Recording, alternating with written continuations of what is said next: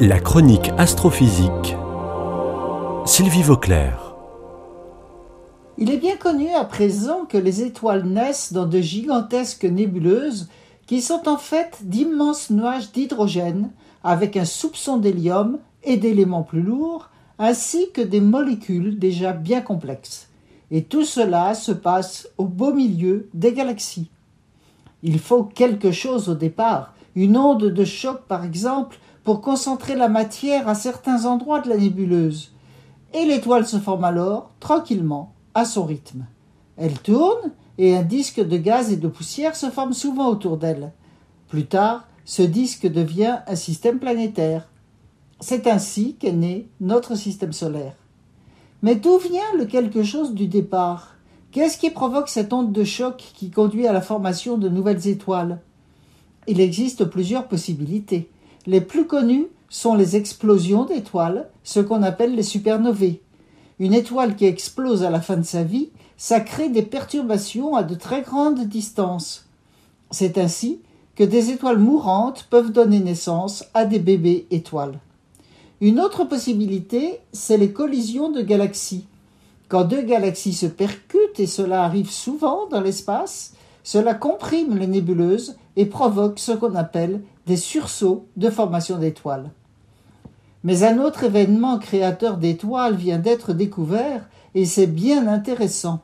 Il s'agit d'un trou noir. Oui, vous m'avez bien entendu. Les trous noirs, qui sont des objets célestes super denses, dont la lumière ne peut pas sortir et qui sont supposés avaler tout ce qui se passe à proximité, sont capables d'initier la naissance de nouvelles étoiles. Pour comprendre ça, il faut savoir que de la matière qui arrive sur un trou noir ne tombe pas directement dedans. Elle commence par lui tourner autour, comme une spirale. Et quand la matière arrive tout près du trou noir, elle n'est pas complètement avalée. Il y en a une partie qui rebondit. Ça peut former de puissants jets vers l'extérieur, qui peuvent être visibles avec des télescopes appropriés.